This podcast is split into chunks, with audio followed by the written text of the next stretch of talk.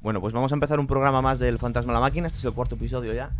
Y vamos a, lo está hablando con un amigo mío, con Mateo, que vamos a empezar una, yo creo que un programa habitual de sobre boxeo. Los dos nos conocimos boxeando. Y, y bueno, vamos a empezar un segmento aquí porque nos parece muy, muy chulo y muy interesante. Y él nos había hablado de, de, que, de que comentáramos combates clásicos que no los encontramos en ningún sitio ahora mismo.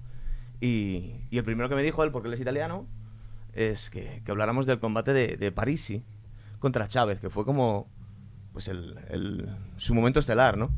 Fue el gran combate de, del boxeo italiano de los últimos, yo creo que 30 años o incluso más, pues fue en el año 1995, eh, después de que el boxeo italiano, que tuvo un gran éxito en los años 60, pues ya se había quedado un poco estancado, ¿no? Entonces ya el combate de Parisi, un uh, chaval que en el fondo, pues bueno, en Italia sí que tenía éxito, pero fuera no lo conocía casi nadie, y que llegara al, a Las Vegas a, a, pelear en el 95 contra uno de los mejores boxeadores de la historia, pues eso fue un, un, acontecimiento increíble para Italia, para el boxeo italiano y para todos los aficionados al deporte italiano, no, solo, uh, no solo el boxeo.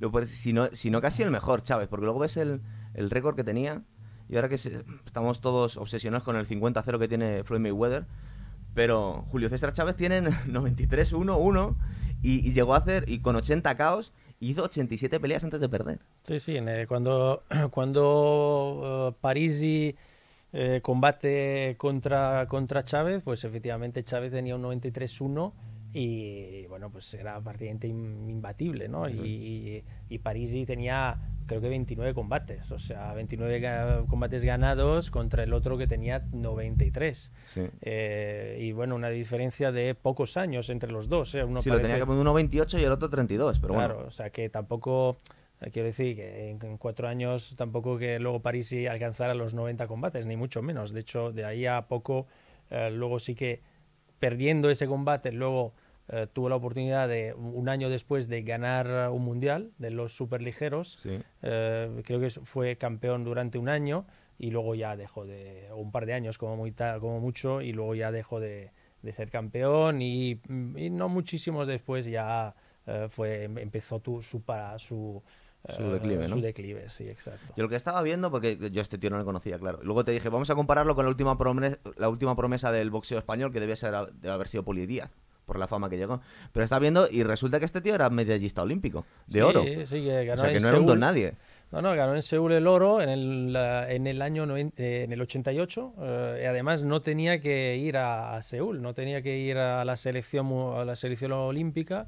Eh, luego por una baja, debido a una baja, sí que fue incorporado y la verdad que Parisi tenía un carácter bastante fuerte. Era no, sí, muy. En el combate. Sí, le llamaban Swift porque era muy rápido. La verdad que lo, lo mejor que tenía era, era su velocidad.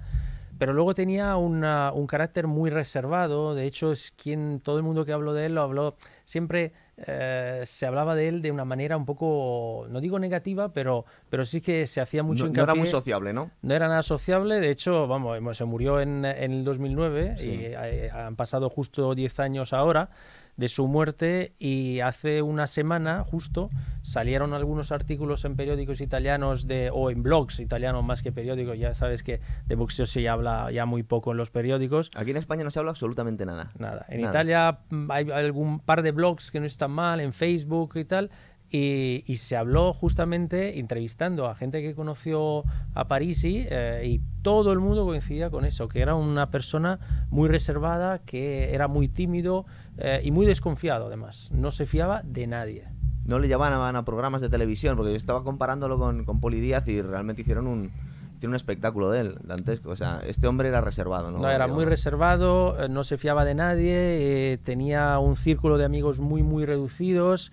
Eh, y claro, eh, él eh, se entrenaba mucho, era muy bueno, era muy serio en el, en el boxeo, eh, tenía su familia y, y, poco más. No, no destacó nunca eh, por otras cosas, no, no pasó a la fama por, uh, por cómo era fuera de ring. Solo Claro. se conoce a Giovanni, a Giovanni Parisi dentro, dentro del, dentro del ring. Claro, claro, claro.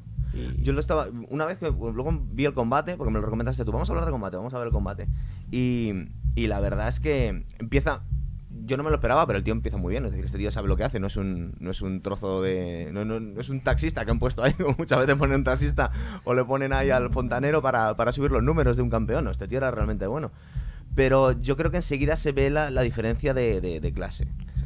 no, se ve. el otro campeón olímpico, ¿verdad? Sí, a ver, campeón olímpico, pero claro, en el 88, ya estamos en el 95. Eh, es una cosa es la Olimpiada, otra cosa es el, el, boxeo ya profesional. Y bueno, pues empieza bien el primer asalto. En el segundo ya el otro lo, lo, lo tumba una con vez. Un, con un jab, que es increíble. Con un jab eh, de izquierdo que le llega a la cara y lo tumba. Y luego a partir de ahí es verdad que París no, no se viene abajo del todo, eh, es decir, que, que lo, más normal es que le hubiera noqueado, porque eh, de 93 combate eh, Chávez noqueó a 80 de, de, lo, de, de los, de los digamos, enemigos o de los otros. y claro, sin embargo, se queda de pie hasta, hasta el final. lo que pasa que luego, claro, en el resultado final es mm, todos los, eh, todos los rounds perdidos, creo que menos uno. Eh, o sea que se vio, se veía venir. Yo, de hecho, tengo recuerdos de, de, haberlo visto, porque es uno de los combates que, que me, levanté. Bueno, ni, ni, siquiera me levanté, porque fui, me acuerdo que en aquella época estaba en Italia, en Italia viviendo y. Eh, hacía boxeo, me encantaba el boxeo y con los amigos del boxeo pues fuimos a ver el partido, el partido del combate en la pizzería de uno de los que eh, de los que boxeaba con nosotros. Y entonces no dormimos nada, vimos el, el, combate que empezaba muy tarde, a las 4 o 5 de la mañana, pero desde el principio vimos que era imposible que ganara. Pero bueno, por lo menos estaba ahí y por lo menos había, había gente que se había ilusionado con, uh, con Parisi y con ese, con ese combate eh, en Las Vegas, ¿no? que no, hacía muchísimo, muchísimos años que, el, el boxeo italiano no, no, vivía algo, algo parecido. ¿Y pensabas que iba a ganar? Hombre, la ilusión, yo luego viendo dices, bueno, es que este, mm, yo no sé la fama que tenía entonces Chávez, pero Chávez era un semidios y lo, sigue siendo ahora la, mismo, la fama era enorme, era uno de los mejores de la historia, de hecho ha sido y es uno de los mejores de la historia. Y nada, ya sabíamos perfectamente que, que era muy difícil que ganara, muy difícil. Eh, que para ganar tenía que o hacer un combate espectacular eh, y ganar muchos eh, asaltos o, o, noquearlo, algo que era casi Sí, porque lo va buscando. eso sí lo hace desde. A partir de X round el tío está buscando el KO, porque dicen esto no. Sí, pero claro, de, un, en una, de una, un boxeador que de 95 combates solo había perdido uno, es, difícil, otro 80. es difícil pensar que lo puedes noquear, ¿no? Todo se da en, en el boxeo es más fácil noquear entre los pesos pesados. Esto estamos hablando de superligeros. Noquear a un superligero, obviamente es fácil, se, puede dar el caso. El ejemplo es Chávez que noqueó a 80, eh, pero eh, que uno como Chávez le noqueen y que lo noquee París y que en el fondo no era un. No era un super pegador, No, no, pegaba. Era muy rápido, eso sí, tenía buena técnica. Sí, se le ve el jab bien y salta bien, se va moviendo bien, pero. No es el típico. Porque a veces el boxeo italiano, sobre todo después de, de París, dio boxeadores como muy, un poco sosos, ¿no? que se repetían mucho con el jab, eh, no tenía mucha fantasía, se movían poco. Eh, sin embargo, Parisi era un boxeador que, que no desentonaba en el ambiente norteamericano, ¿no? donde se ve incluso una, una defensa diferente, con el, la mano izquierda mm, siempre un poco bajada. Son ortodoxos en general, que en Europa siempre. Entonces, eh, la verdad que mm, gustaba también por eso, ¿no? y atraía a muchos eh, aficionados porque boxeaba de una manera diferente y era muy rápido, era muy rápido y muy técnico también. Fíjate, yo lo, yo lo comparé con, el, con la última esperanza que tuvimos aquí, aquí en España, pero yo no lo había visto pelear. Yo, yo me aficioné al boxeo relativamente tarde y yo no había visto pelear en su momento a Poli. Que por cierto tenían el mismo, el mismo apodo. Se llamaban los dos el, el uno era el potro de Vallecas y era el, potro eh, Italian Stallion. Lo tengo aquí que lo llamaban sí, algún sí, sitio. Sí, ahí, ahí le, así le, anunciaron en el combate. Que le había cogido Rocky, porque. Sí, totalmente, vamos. Eh. No era muy original eso. No sé cómo se llamaría antes, o si se lo pusieron después.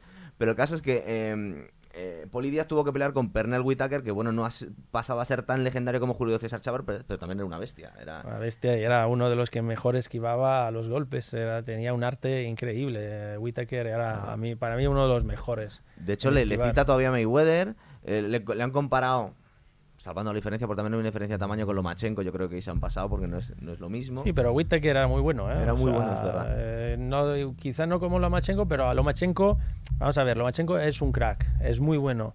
Pero Pero, Lomachenko, ha per- bueno, perdió el lleva. primero y contra Salido, me parece. Y luego, eh, y luego no olvidemos que Lomachenko yo creo que ha, ha peleado uh, 10 o 12 veces. O sea, Porque tiene muchos combates amateur. Claro, no, eso sí, muchísimos. Claro, pero, pero sí, claro, sí, el sí. profesional, ya el boxeo profesional es diferente y los combates son pocos de momento. Eh, hay que verle dentro de eh, otros 20, De unos 25 años, combates a ver qué, a ver Ahora, qué lo que pasa. tiene muy grande Lomachenko, aparte de que parece que es muy original y lo que hace es que inspira a la gente, porque es que no es, es una cosa distinta a lo que estamos acostumbrados a verles, es que eh, el tío arriesga. Es decir, de hecho, hace uno o dos combates tuvieron un KO muy bobo, pero porque el tío iba a, a muerte. Es decir, aparte que tiene muchos KOs para, para la categoría de, de peso en la, que, en la que se pega él. Sí, porque pe- pega eh, muy rápido y, pe- y pega muchos, son muchos golpes, ¿no? Una, una cantidad de golpes eh, enormes. eh, que recu- recuerda un poco a Pacquiao, eh, porque Pacquiao también es eh, el primer Pacquiao, ¿no? El, el Pacquiao no, no de Mayweather, eh, sino anterior. Es un boxeador también que pega muy rápido y, y te da muchos golpes. Sí, y. Lomachenko te da muchos golpes, además sabe desplazarse muy bien y, y claro, es, tiene una técnica impresionante, sabe esquivar muy bien. Y a mí, me, para mí, para mí hoy, a día de hoy es uno de los mejores que hay. Aparte es de, de los más eh, bonitos de ver. Es, Sí, más- es muy bonito, Tú le quieres enseñar a alguien boxeo y no le llevas a. No le pones un combate de Tyson Fury, por ejemplo, que sí, que es muy No, gracioso en la rueda de prensa. yo- yo creo que, vamos, a, mí- a ti te, sé que te gustan mucho los pesos pesados. Yo no soy un gran de- fan de los pesados y Tyson Fury para mí es. Tiene mucho corazón, eh, hay que reconocer que. Es muy eh, gracioso en la rueda de prensa, ¿eh? es un tío muy no, salado no, que eh, vende, que también es importante vender combates. Sí, claro. ¿no? Y que luego eh, tuvo problemas mentales serios y salió de, de esos problemas, eh, supuestamente. Vamos, por lo menos se volvió a poner en Sí. forma, aunque ya vemos que, que, que, Aunque eh, ahora, no- ahora, no ahora es ha que hecho una una cosa muy forma extraña. ¿eh? increíble. Ahora ha hecho una cosa muy extraña. Se ha salido, bueno, luego lo hablamos. Pues se salió del, del- de la- del combate que tenía, de la revancha que tenía con, con Wilder. Se ha salido por. No sabemos si se le está volviendo a, ir, pero es una, lástima porque sí es verdad que es muy interesante. Bueno, cuando estaba hablando de que se no va a ir, estábamos hablando de Poli Díaz y estaba comparando los récords y pasaba una cosa muy curiosa de lo que quería hablarte luego. Y es que Poli Díaz, el, el récord que tenía cuando se enfrentó con Pernell Whitaker era mejor que el suyo. Es decir, eh, Poli Díaz tenía un 44-3 con 28 caos y Pernell Whitaker tenía un 46 con 17 caos. Ya. Muchas Hombre, veces no son con eh, los números, sino con quién te has pegado. Claro, el Whittaker no era un, uh, un noqueador. No. O sea, no era un noqueador.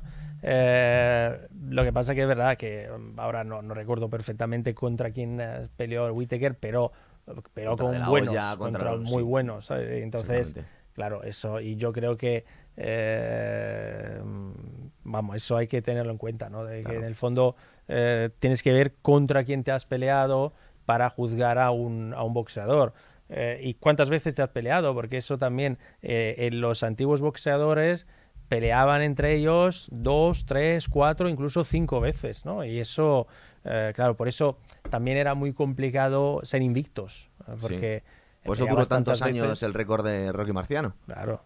Y tiene mérito el récord de Mayweather, porque a veces se critica el récord de Mayweather, el de best ever. Yo no creo que, haya- que sea el de best ever, el mejor de, de siempre, creo que no. Pero hay que, eh, hay que respetarle No, a los dos somos Mayweather muy fan porque de- de Mayweather, es increíble No, es muy bueno, es muy muy bueno. Y la verdad que peleó contra los mejores, quizá no en su mejor momento, eso hay que reconocerlo. Eh, Pacquiao lo pilló ya a final de la a Canelo carrera un poco pronto. a Canelo un poco pronto, pero es Canelo. Nu- nunca eh, peleó con, ah, con Golovkin también por la diferencia de peso y eso es, es normal. Eh, pero, hombre, luego peleó con, con Cotto, peleó con No, ha peleado con Maidana, todos, peleó con con, todos. con todos los mejores. Y, y- Además, y- a, a Canelo, si ves el combate, yo recuerdo que me, me recomendaba nuestro, nuestro antiguo entrenador, a ver si le tenemos un día aquí, que, que me viese los combates de, de Canelo cuando no lo conocía nadie. Y yo el primer combate que puse de Canelo fue con, con el que peleó con Mayweather. Y digo, pues este hombre no es para tanto. Se lleva una paliza Hombre, eso, es lo bueno de Mayweather. me Parecía que el otro verdad, era malo. hacía y, todos y malos, sin, ember- y sin embargo, eh, que- peleó contra los mejores eh, boxeadores de su categoría, que para mí es la mejor. Es los welter, eh, a mí, para mí son eh, lo de hoy y, y del pasado. O sea, siempre es una categoría que siempre me ha gustado mucho porque se ve mucha técnica, ya tienen buena pegada y se ve mucha velocidad y mucha Es rapidez. Y No resistencia, demasiada. resistencia. No demasiada, porque que los más luego- pequeños ya tienen una velocidad demasiado rápida y entonces ya te pierdes, Sí, es ¿no? verdad. Aparte que son poco contundentes. A la gente le. Hombre, siempre ha habido el romanticismo de los pesos pesados, pues se supone que podrían. La gente que podría ganar a cualquier otra persona en un combate. Y son más contundentes. Pero muchas veces los combates, aparte que es gente menos ágil y menos plástico. Es que muchas veces los combates duraban muy poco. La gente lo que pagaba por. o se quedaba hasta las 5 de la mañana por ver un combate de Mike Tyson y duraban 40 Ah, segundos. Lo que pasa es que, claro, eh, Mike Tyson en aquella época enganchó y mucha gente vio el boxeo gracias a Mike Tyson. Hoy en día falta alguien. Vale, Sí. Joshua es bueno, pero es el único. Eh, Wilder, Wilder no es bueno, es un, es un animal. Eh, el otro, eh, Tyson Fury, tampoco es bueno, no es nada técnico. No es nada- pero, pero pelea muy raro y algo debe tener el hombre. no, sí, sí, sí, le, ganó, ganar. le ganó a Glitchko y todo. Sí, o ganó sea a que, Klitschko. lo que pasa que es verdad que ahora los pesados no tienen mucho, no sé, no es los tiempos de los grandes pesos pesados ya han se ha ido. O y- sea, la época de, de, de Tyson, de Holyfield, de Lennox Lewis, porque Lennox Lewis yo creo que ha sido el último mm, eh, boxeador de los pesos pesados que realmente era- tenía muy buena técnica. Lennox Lewis era muy bueno. A mí Sí. Klitschko, el No, último combate con Joshua me gustó, pero el último, pero Sí, era muy aburrido. Klitschko es un, ah, bueno, pues un muy, muy, un poco repetitivo, un poco monótono el boxeo de Klitschko. Tiene, tenía mucha fuerza, pero no era nada espectacular. Era bastante amarrategui, es verdad. El tío no, no, no, digamos que no arriesgaba mucho. Yo, una cosa te quería comentar, a ver si piensas lo mismo. Cuando, eh, que viene un poco a- al hilo de, de lo de los récords. Eh, da la sensación que cuando van, porque aquí en, en España, yo lo siento mucho, pero los, los boxeadores nunca han llegado al nivel, al más alto. Lo siento mucho, pero no hemos tenido ninguno que, que llegado arriba al todo. Y, y se harta la gente de decir, bueno, pero has sido campeón de Europa, campeón de tal, y yo, ya, pero es que muchas veces campeón de Europa, campeón del mundo no significa nada hasta que no te vas a Las Vegas, a Estados Unidos y te peleas con los mejores. Entonces, da la sensación que los boxeadores o norteamericanos o los mexicanos que pueden mm, ir a gimnasios que el nivel es alto de verdad es donde se foguean con gente buena y cuando mandamos a campeones olímpicos a gente que aquí son muy buenos para allá al final no se ve que hay una diferencia de, de clase brutal verdad con estos dos ejemplos que hemos puesto Sí, eh, el, el boxeo norteamericano. Los mejores se van a Estados Unidos para forjarse. O sea, Golovkin empezó bien, bien cuando ya se fue a entrenar ahí en Estados Unidos y como él, muchos. eh, Que, que cuando si, si, si se quedan en Europa, eh, el boxeo europeo es un pelín más aburrido, ¿no? Y entonces, eh, bueno, pues ya se van para allá y hay unos eh, entrenadores muy buenos y, y, y- y el estilo es diferente. El estilo es diferente porque es más, eh, más espectacular. De hecho, el público norteamericano quiere ver algo más espectacular. El público... eh, a ver, también a veces creemos que, eh, nos quejamos, ¿no? Los aficionados al boxeo, de por qué no televisan el boxeo, por qué no, no se habla de boxeo. Porque en el fondo el boxeo nuestro se está quedando un poco aburrido. Entonces, eh, eh, entonces claro, eh, y al final mm, es difícil que destaque alguien. El otro día, eh, uno que para mí era, es muy bueno, el, eh, el vasco, eh, ¿cómo se llama? Em, eh, hay un vasco muy bueno. sí yo lo he estado buscando pero también lo tengo en la punta de la lengua y no me sale como lo Sí, no, eh, como lo escuche, él nos quiere matar ahora mismo. Sí, sí. No, pero es, eh, eh, es, eh, es bastante bueno, pero perdió el otro día. Sí. Y además le dieron un, re- un repaso, le dieron un repaso a uno que, eh, que, que, claro, que ya había peleado en Estados Unidos y que tiene, que tiene una técnica bastante superior. Aparte que es que, eh, digamos que allí son más eficientes. Muchas veces, eh, cuando coges un purista, coge a Floyd Mayweather o... Dice, bueno, este tío realmente está haciendo las cosas un poco... poco de forma poco ortodoxa ya, pero le funciona muchas veces. Entonces aquí damos la sensación que nos hemos centrado mucho... Es una es muy old school, digamos, el, el, Sí. el boxeo. Menos de, eh, lo que viene de Inglaterra. En Inglaterra, digamos que sí están un poco al nivel de... Tienen a Ricky Hayton, tienen a... a- a Joshua, eh, Tyson Ah. Fury también es inglés. Sí, Amir Khan es, eh, es, eh, ¿De es verdad? inglés ¿También? también. Eh, tienen a Fowler que es muy bueno. Tiene a unos cuantos, unos cuantos eh, boxeadores buenos, sí. Sí, sí, es, eh, es una tradición ya diferente, diferente. Supongo que también es que es muy complicado que salga un gran talento aquí en España, por ejemplo, o en Italia, pero digamos que la- los gimnasios y la infraestructura no están al, al primer nivel como para, o sea, si no se van para allá es muy complicado que pueda competir con ellos, ¿verdad? Sí, tiene que irse para allá, para, irse para Estados Unidos. Lo que pasa es que en Estados Unidos es difícil también que te acepten, hacerte un hueco. Eh, es muy complicado, es muy complicado. Mira, yo tenía aquí apuntado un, un nombre de un uno que fue famoso, de un, de un campeón de, bueno, no fue campeón, pero fue un boxeador de peso pesado español que se pegó con lo más grande, que se llamaba Paulino Uzcu- Uzcudun, que era Uzcudun, vasco. sí, era un vasco enorme que era... uf, Se pegó con Primo Carnera, sí. y perdió, con más Smelling, eh, Smelling y también perdió, y, y el único KO que le hicieron se lo hizo Joe Luis en el cuarto asalto. O sea, y, Sí. a- y aquí tenía fama de ser un invencible.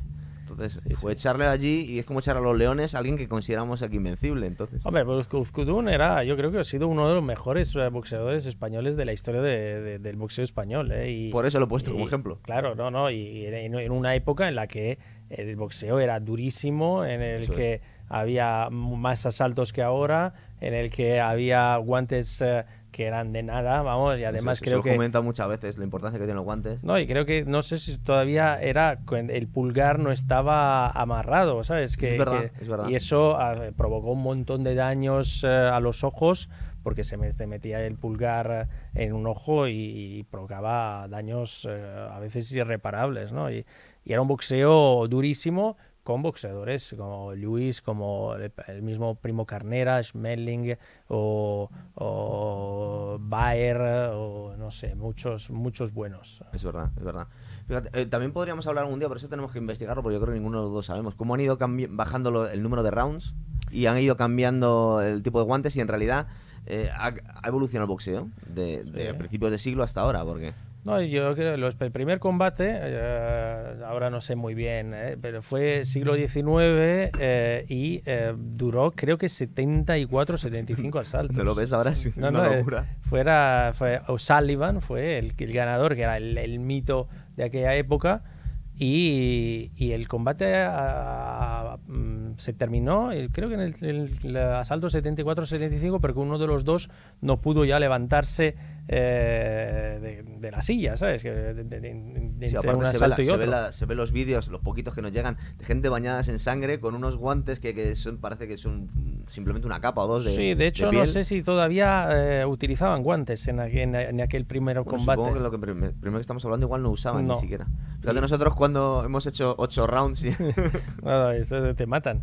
Y, y luego ya sí que a partir de ahí, a- al cabo de poco tiempo, se empezó a poner eh, el, eh, un límite de, de asaltos eh, y, y luego ya se fue bajando, porque Claro. luego ya ahora no recuerdo cuánto era el límite de asaltos y tal, pero luego se fue bajando.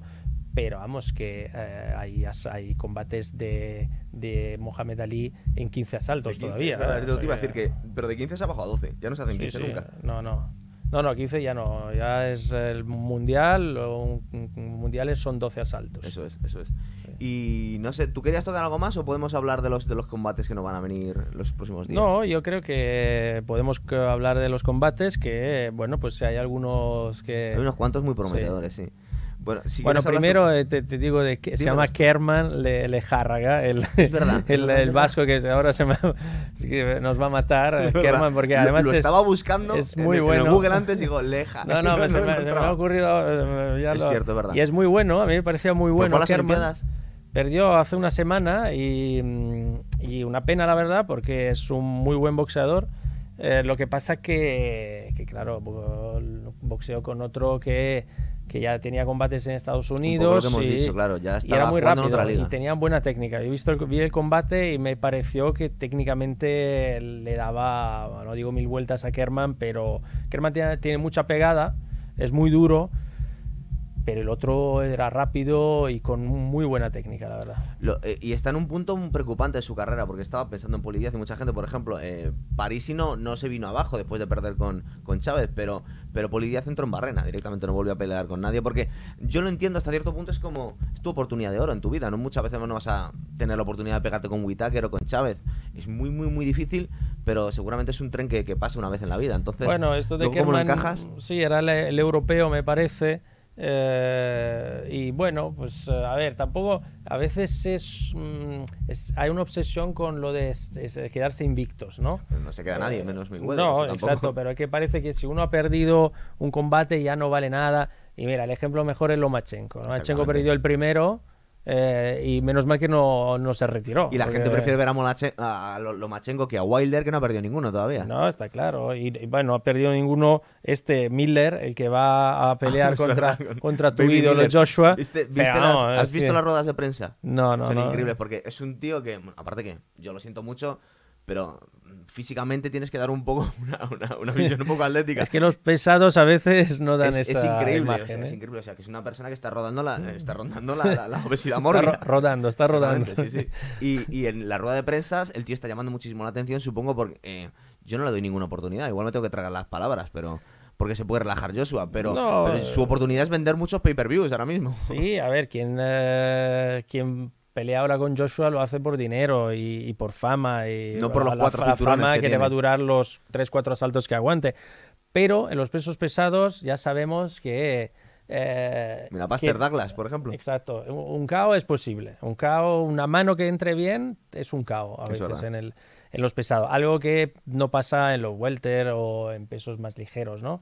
Pero Así que para que haya un KO en peso más ligeros tiene que haber varios golpes contundentes. Uno solo Claro. no puede acabar un combate. Sí, puede, es muy, es muy raro, o sea, puede y tal, y, eh, ha habido varios caos muy buenos y tal, eh, pero claro, pero no es, no es como un peso pesado que eh, en este caso, oye, pues mira, eh, Miller igual entra un, un buen golpe y puede noquear a, a Joshua, es muy difícil que pase. Yo he estado buscando, he estado buscando los highlights en YouTube.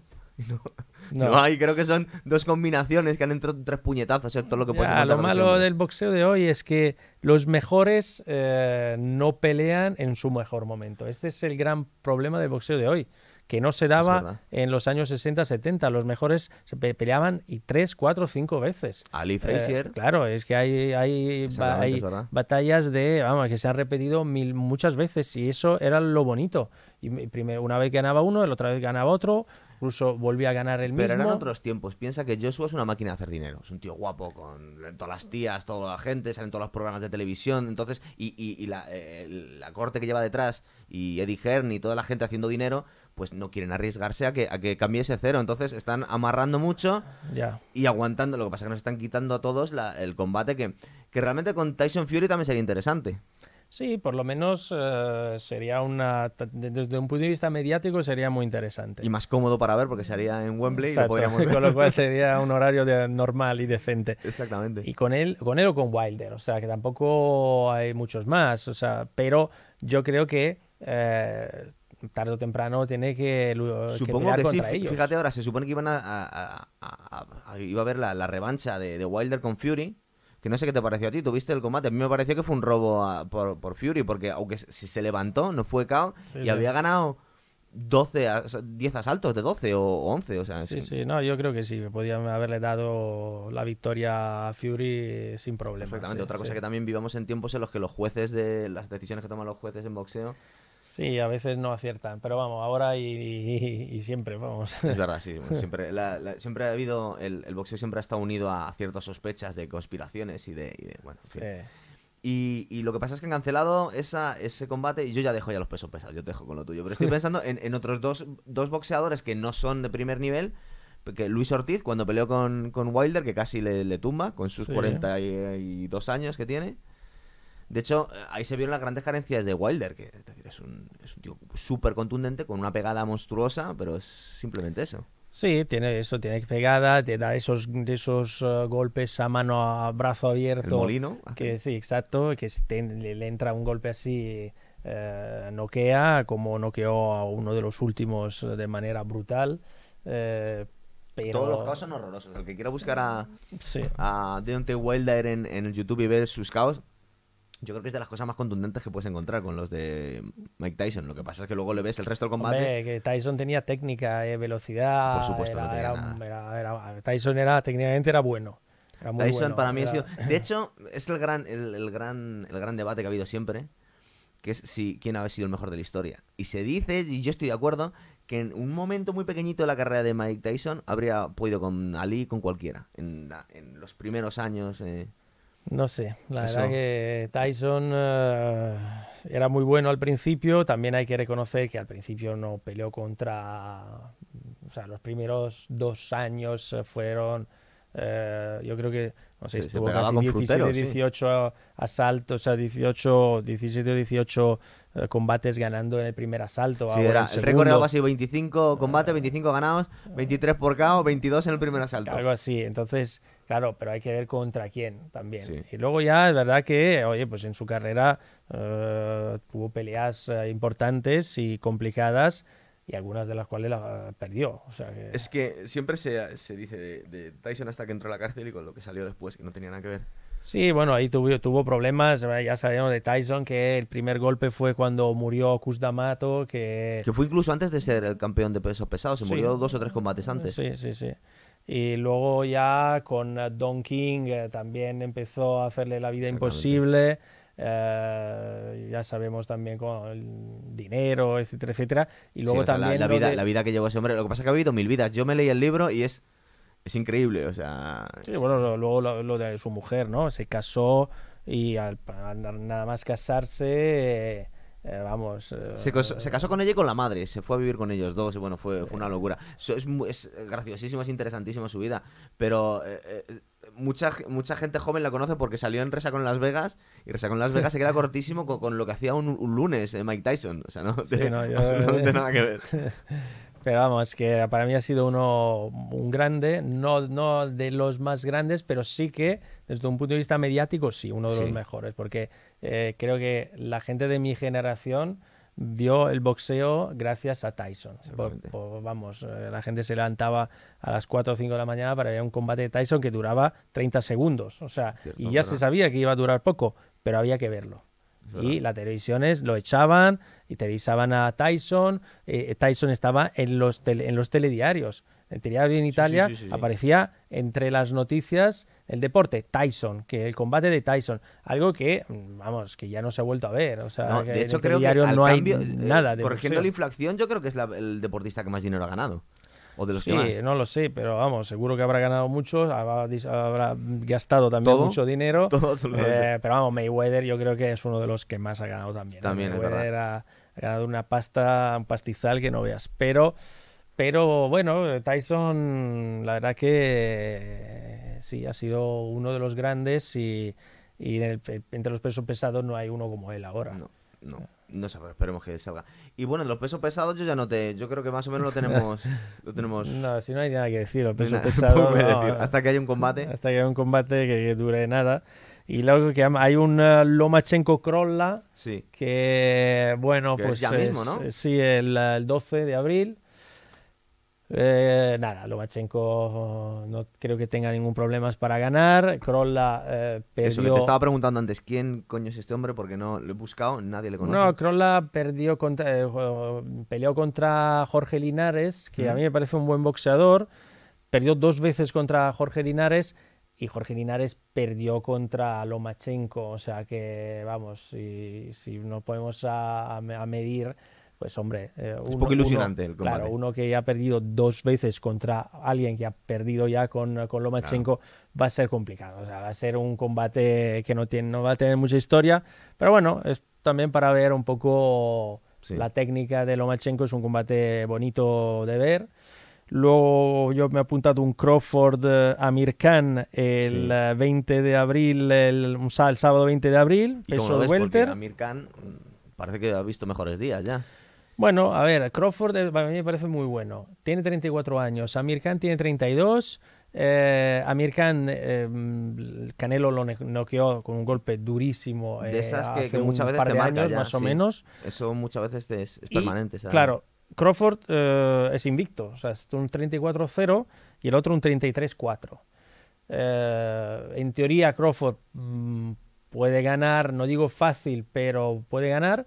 Es verdad que Amir Khan, el último combate que hizo, lo hizo, lo ganó bien. No, no recuerdo ahora con quién, pero recuerdo de haberlo visto y fue un combate bueno de Amir Khan. ¿eh? Eh, sí, Eh, Amir Khan es, es- es rápido, Lo que pasa es que, claro, teniendo ya 32 años, la velocidad se está yendo. Y es lo que tienes. Pues, Mm. Si se te va un poco la velocidad, Sí. exactamente. Y Crawford es muy bueno. Y luego me ha apuntado ya... mm, Canelo que- con Jacobs. Claro, favor. Canelo Jacobs el 4 de mayo.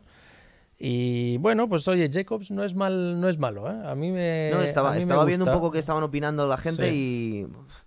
Se está dando a Canelo como favorito, pero. Hombre, Canelo tiene más pegada.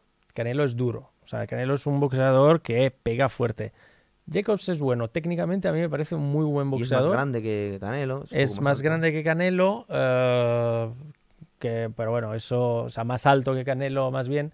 Eh, pero bueno, ya sabéis que en el boxeo lo de ah, ser altos es importante, obviamente, pero cuando el, el más bajo es fuerte, tiene, tiene pegada, pues eh, Si sabe, pega duro. si sabe moverse como alguien más bajito peleándose con gente grande, no tiene por qué ser un problema. De hecho, mucha gente. Mike Tyson peleó toda la vida con gente más alta que él. por No, no, sí, bastante más alta.